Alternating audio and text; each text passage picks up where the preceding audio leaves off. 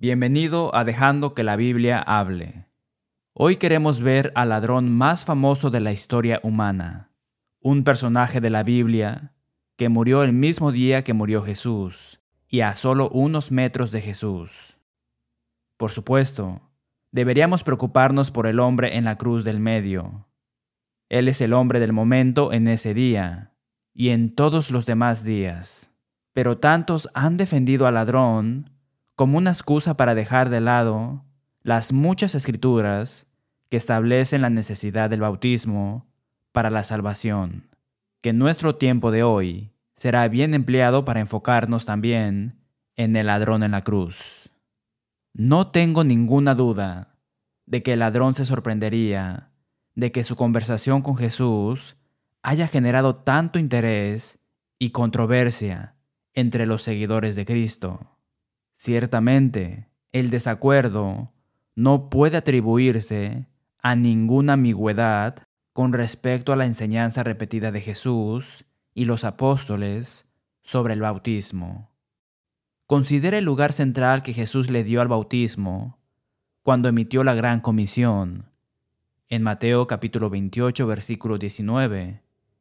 Id y haced discípulos a todas las naciones, bautizándolos en el nombre del Padre, y del Hijo, y del Espíritu Santo. La fe, el arrepentimiento y la confesión son pasos críticos en el proceso del discipulado. Sin embargo, en este pasaje extremadamente crítico, solo se destaca el bautismo. En su léxico, Arndt y Gingrich Dicen que en Mateo capítulo 28 versículo 19, el significado de en el nombre de Él está en posesión de uno. Por lo tanto, cuando somos bautizados bíblicamente, somos bautizados en la posesión del Padre, del Hijo y del Espíritu Santo. Eso lógicamente significa que antes de ser bautizados, no estamos en posesión de no pertenecemos, espiritualmente hablando, al Padre, al Hijo y al Espíritu Santo. ¿Cómo puede alguien sugerir que podemos ser salvos sin este paso? Jesús también dice en Marcos capítulo 16 versículo 16, El que creyere y fuere bautizado será salvo, mas el que no creyere será condenado. A esta sencilla enseñanza, Pedro añade, en Hechos capítulo 2, versículo 38, Arrepentíos y bautícese cada uno de vosotros en el nombre de Jesucristo, para perdón de los pecados, y recibiréis el don del Espíritu Santo. El mismo apóstol escribe en Primera de Pedro capítulo 3, versículos 20 y 21, Nueva Biblia de las Américas, quienes en otro tiempo fueron desobedientes, cuando la paciencia de Dios esperaba en los días de Noé, durante la construcción del arca, en la cual unos pocos, es decir, ocho personas, fueron salvadas por medio del agua. Y correspondiendo a esto, el bautismo ahora los salva a ustedes no quitando la suciedad de la carne, sino como una petición a Dios de una buena conciencia mediante la resurrección de Jesucristo. ¿Y qué aporta el apóstol Pablo sobre el significado espiritual del bautismo al relatar su conversión? El apóstol Pablo transmite el cargo de Ananías en Hechos capítulo 22 versículo 16. Ahora pues, ¿Por qué te detienes? Levántate y bautízate y lava tus pecados, invocando su nombre. Luego, en Romanos capítulo 6, versículos 3 y 4, el mismo apóstol amplía aún más nuestro entendimiento cuando escribe, ¿O no sabéis que todos los que hemos sido bautizados en Cristo Jesús, hemos sido bautizados en su muerte? Porque somos sepultados juntamente con Él para muerte por el bautismo, a fin de que como Cristo resucitó de los muertos por la gloria del Padre, así también nosotros andemos en vida nueva. La idea de vida nueva en Romanos capítulo 6 encaja muy bien con lo que Jesús enseñó en Juan capítulo 3 versículo 5 sobre el nuevo nacimiento. De cierto, de cierto te digo, que el que no naciere de agua y del Espíritu no puede entrar en el reino de Dios. A continuación el apóstol Pablo escribe en Gálatas capítulo 3 versículos 26 y 27, Pues todos sois hijos de Dios por la fe en Cristo Jesús, porque todos los que habéis sido bautizados en Cristo, de Cristo estáis revestidos. Obviamente, si uno es colocado en Cristo en el bautismo y uno se reviste de Cristo en el bautismo, antes del bautismo, lo que no está en Cristo, ni se ha revestido de Cristo. Entonces, la gran pregunta, ¿por qué algunas personas pensarían que la conversación entre Jesús y el ladrón contradirían y anularía tanta enseñanza clara? En realidad, existe más de lo que acabamos de notar. Llevemos nuestras mentes a ese lugar sagrado donde se derramó tanta sangre de nuestro Salvador, que poco a poco cada onza de vida fue drenada de su cuerpo sin pecado. La tortura de Jesús en la cruz marca la intercesión de la demostración de amor más conmovedora de Dios y la muestra de odio más terrible del hombre. Lucas capítulo 23 versículos 32 al 34 Llevaban también con él a otros dos, que eran malhechores, para ser muertos. Y cuando llegaron al lugar llamado de la calavera, le crucificaron allí, y a los malhechores, uno a la derecha y otro a la izquierda. Y Jesús decía, Padre, perdónalos, porque no saben lo que hacen. A la humillación y la degradación se suman las burlas de los rencorosos enemigos del Sanedrín, de Jesús, los soldados romanos y los transeúntes anónimos. Inicialmente, aunque mirando a la eternidad a la cara, ambos ladrones se unieron al abuso verbal. Mateo capítulo 27 versículo 44. Leemos en Lucas capítulo 23 versículos 35 al 39. Y el pueblo estaba mirando, y aún los gobernantes se burlaban de él, diciendo, A otro salvó, sálvese a sí mismo, si este es el Cristo, el escogido de Dios. Los soldados también le encarnecían, acercándose y presentándole vinagre, y diciendo, Si tú eres el rey de los judíos, Sálvate a ti mismo. Había también sobre él un título escrito con letras griegas, latinas y hebreas. Este es el rey de los judíos. Y uno de los malhechores que estaban colgados le injuriaba, diciendo, Si tú eres el Cristo, sálvate a ti mismo y a nosotros. No tenemos conocimiento de lo que motivó el cambio de corazón. Pero un ladrón pasó de insultar a Jesús a defender a Jesús y reprochar al otro ladrón.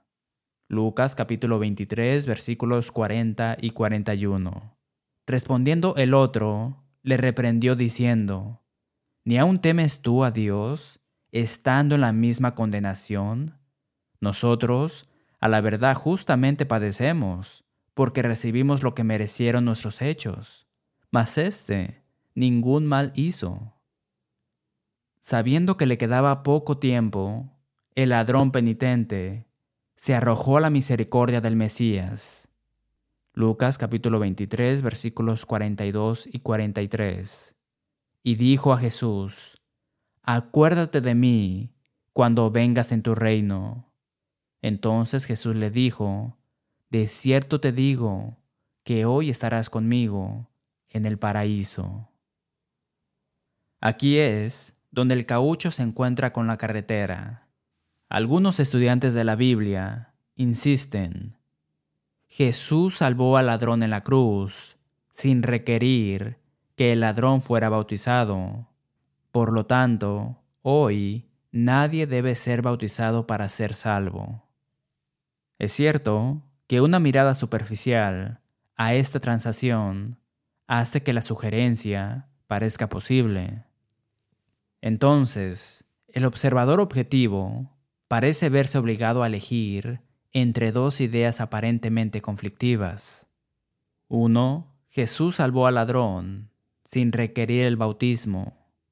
Y dos, la enseñanza frecuente del Nuevo Testamento, incluyendo la propia de Jesús, de que el perdón no está asegurado hasta que uno es bautizado. Note, sin embargo, dos suposiciones erróneas. Primera, que el ladrón en la cruz nunca fue bautizado. Segunda, que los hombres y mujeres de hoy, que viven en el Nuevo Testamento o en la era cristiana, están sujetos a la misma enseñanza sobre la salvación que el ladrón que vivió en la era judía y bajo la ley del Antiguo Testamento. Esas dos especulaciones sin fundamento en las Escrituras vacían el argumento basado en el ladrón de todo su poder. En primer lugar, ¿dónde está la evidencia de que el ladrón nunca fue bautizado? En todo caso, las escrituras sugieren que el ladrón probablemente fue bautizado. Debido al mayor énfasis en el bautismo después de la cruz, muchos pasan por alto cuántos judíos fueron bautizados durante el ministerio de Jesús y Juan. La gran obra y enseñanza de Jesús eclipsó la predicación de Juan, pero las escrituras nos hablan de la impresionante influencia de Juan.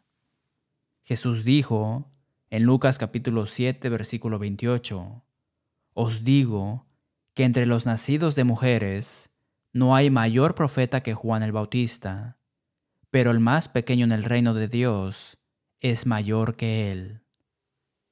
Todo un elogio cuando piensas en profetas como Moisés, Elías, Isaías, Jeremías y Daniel. J. W. McGarvey señala Mateo capítulo 11, versículo 11. 1. Que Juan no estaba en el reino de Dios. 2. Que como ninguno mayor que Juan ha nacido de mujer, ninguno había entrado todavía en el reino. 3. Que por lo tanto el reino aún no había sido establecido, pero como predicaron el mismo Juan, Jesús y los doce, bajo la primera comisión, el reino estaba cerca. 4. Todos en el reino, incluso los más humildes, tienen una posición superior a la de Juan, porque tienen privilegios superiores. ¡Wow! Piense en eso. McGarvey continúa.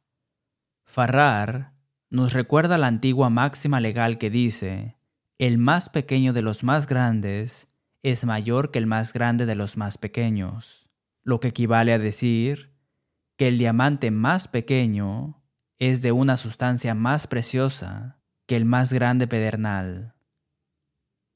El más pequeño nacido del Espíritu Santo, Juan capítulo 1 versículo 12, versículo 13, y Juan capítulo 3 versículo 5, es mayor que el más grande nacido de mujer son mayores en posición, privilegio y conocimiento.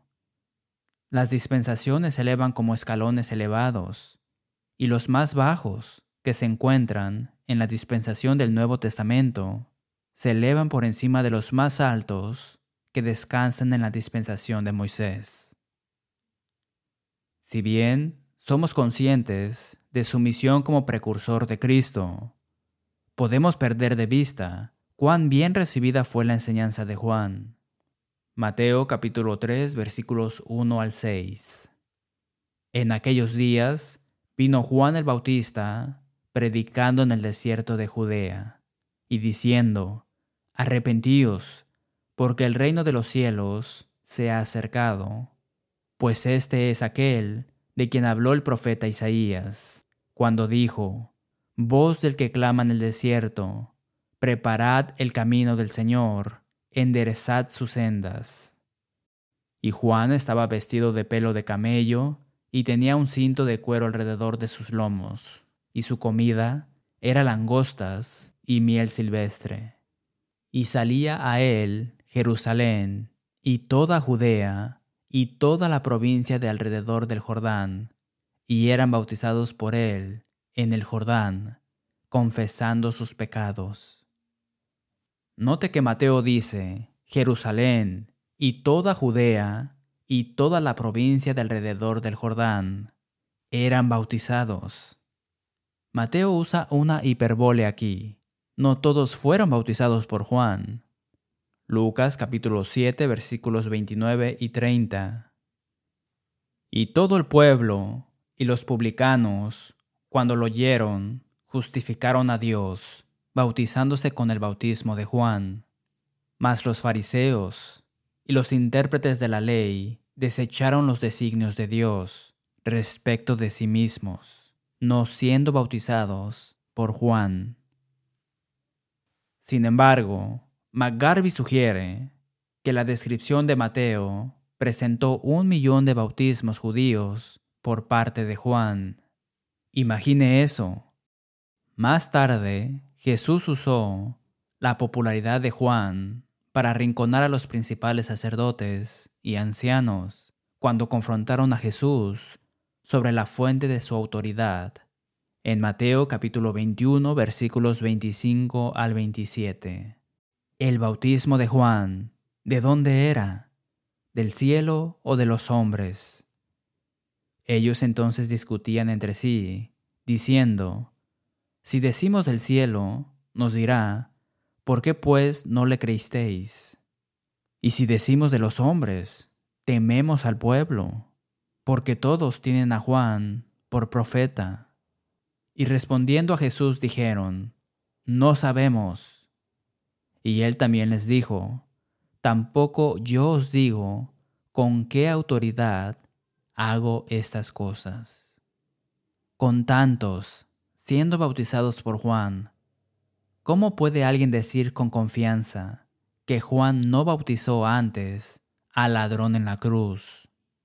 Sabemos que el ladrón obtuvo un conocimiento considerable acerca de Jesús porque aunque Jesús estaba muriendo en la cruz, creyó y confesó que Jesús aún no había establecido su reino. Incluso los propios discípulos de Jesús lucharon con esta verdad, y Jesús no enseñó esta verdad desde la cruz. Entonces, ¿dónde lo aprendió el ladrón? Considere también Juan capítulo 3 versículos 22 al 27. Después de esto vino Jesús con sus discípulos a la tierra de Judea, y estuvo allí con ellos y bautizaba. Juan bautizaba también en Enón, junto a Salim, porque había allí muchas aguas, y venían y eran bautizados, porque Juan no había sido aún encarcelado. Entonces hubo discusión entre los discípulos de Juan y los judíos acerca de la purificación. Y vinieron a Juan y le dijeron, Rabí, mira que el que estaba contigo al otro lado del Jordán, de quien tú diste testimonio, bautiza, y todos vienen a él. Respondió Juan y dijo, No puede el hombre recibir nada si no le fuere dado del cielo. Así que además de las multitudes, que Juan bautizó, también se bautizaron muchos más. Leemos en Juan capítulo 4 versículos 1 al 3. Cuando pues el Señor entendió que los fariseos habían oído decir, Jesús hace y bautiza más discípulos que Juan, aunque Jesús no bautizaba, sino sus discípulos, salió de Judea y se fue otra vez a Galilea. Entonces, si el ladrón en la cruz no había sido bautizado por Juan, probablemente fue bautizado por uno de los discípulos de Jesús. qué espiritualmente peligroso tomar una decisión con respecto a la salvación de uno basado en una suposición dudosa, especialmente una suposición que contradice las escrituras simples. El Espíritu Santo enseña que después de la fe, el arrepentimiento y la confesión de que Jesús es el Cristo, el Hijo de Dios, el bautismo salva. Marcos capítulo 16, versículo 16, Primera de Pedro capítulo 3, versículo 21. Que el bautismo perdona. Hechos capítulo 2, versículo 38. Que el bautismo lava los pecados. Hechos capítulo 22, versículo 16. Que el bautismo lo pone a uno en Cristo. Mateo capítulo 28, versículo 19, Romanos capítulo 6, versículo 3 y Gálatas capítulo 3, versículo 27. Y que por el bautismo se entra en el reino de Dios. Juan capítulo 3, versículo 5. Estas escrituras son tan claras que se necesitaría un predicador para hacerlas confusas. Después y quizás más importante, aquellos que usan al ladrón para cancelar las escrituras que requieren el bautismo para la salvación, cometen un error anacrónico. El ladrón no vivía bajo el nuevo pacto, vivió bajo el pacto mosaico. El ladrón no era responsable de la ley de Cristo. No podía serlo porque aún no existía. Solo podía ser responsable de la ley de Moisés. El ladrón estaba obligado a circuncidarse, guardar el sábado, ofrecer sacrificios animales y mantener las restricciones dietéticas judías, etc., para demostrar fe y obediencia a Dios y cumplir la ley de Moisés. Incluso los enamorados de la conversión del ladrón no quieren atar las expectativas exigidas de ese lado de la cruz. El Espíritu Santo señala la transición del antiguo pacto al nuevo pacto en Hebreos capítulo 9 versículos 15 al 17. Así que por eso es mediador de un nuevo pacto para que interviniendo muerte para la remisión de las transgresiones que había bajo el primer pacto, los llamados reciban la promesa de la herencia eterna. Porque donde hay testamento, es necesario que intervenga muerte del testador, porque el testamento con la muerte se confirma, pues no es válido, entre tanto, que el testador vive. El argumento es simple. Jesús es el mediador del nuevo pacto y el testador del Nuevo Testamento. La Escritura dice claramente que un testamento, aquí el Nuevo Testamento, no entra en vigor hasta que el testador muere. Y recuerde, la conversación de Jesús con el ladrón tuvo lugar antes de la muerte de Jesús. Por lo tanto, la seguridad que Jesús le ofreció al ladrón estaba bajo el Antiguo Testamento. Los términos para la salvación bajo el Antiguo Testamento diferían de aquellos bajo el Nuevo. Vivimos bajo el Nuevo Testamento hoy. El ladrón vivía bajo el Antiguo Testamento. No podemos ser salvos hoy de la misma manera que las personas fueron salvas bajo la ley de Moisés.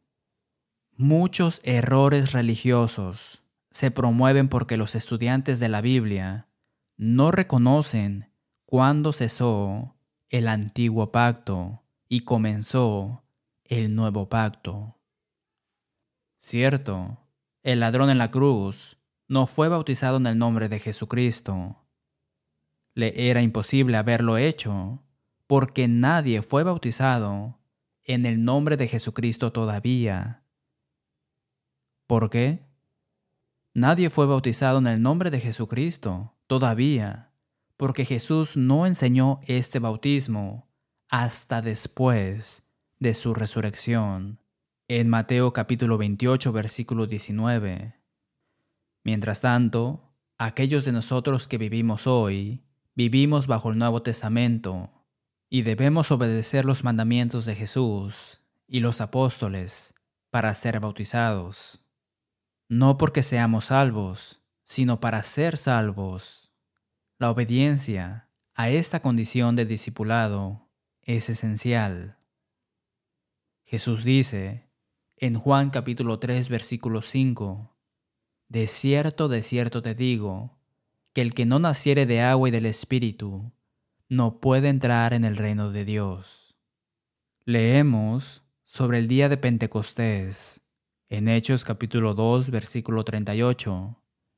Pedro les dijo, Arrepentíos y bautícese cada uno de vosotros en el nombre de Jesucristo para perdón de los pecados y recibiréis el don del Espíritu Santo. Al volver a contar su conversión, el apóstol Pablo dice que Ananías preguntó en Hechos capítulo 22 versículo 16, Ahora pues, ¿por qué te detienes? Levántate y bautízate y lava tus pecados, invocando su nombre. ¿Qué tendrían que decir Jesús, Pedro, Pablo y el Espíritu Santo para comunicar que el bautismo es esencial para la salvación. Su predicador o pastor enseña la necesidad de la fe y tal vez del arrepentimiento como requisitos para la salvación.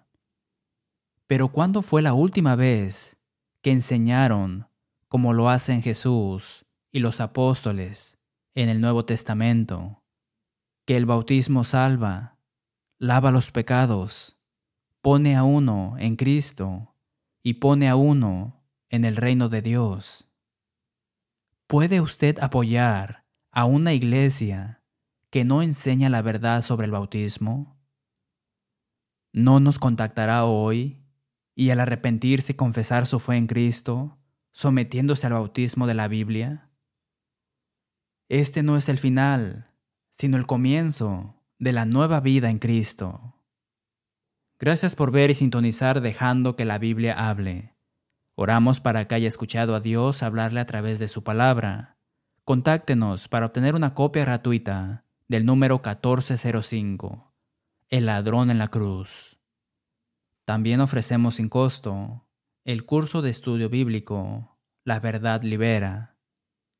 Por supuesto, siempre les damos la bienvenida a sus comentarios y preguntas suscríbase a nuestro canal de YouTube o podcast o visite letthebiblespeak.com para ver videos, escuchar audios y leer transcripciones de 500 sermones del Evangelio. Finalmente hacemos eco del sentimiento del apóstol Pablo cuando escribió en Romanos capítulo 16, versículo 16. Os saludan todas las iglesias de Cristo. Hasta la próxima semana y que Dios los bendiga.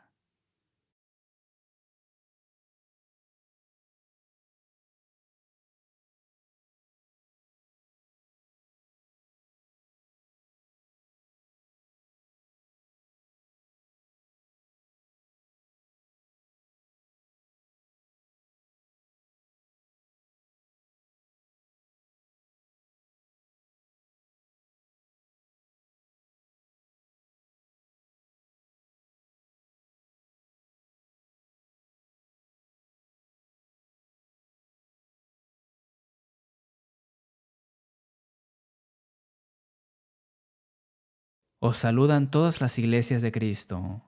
Hasta la próxima semana y que Dios los bendiga.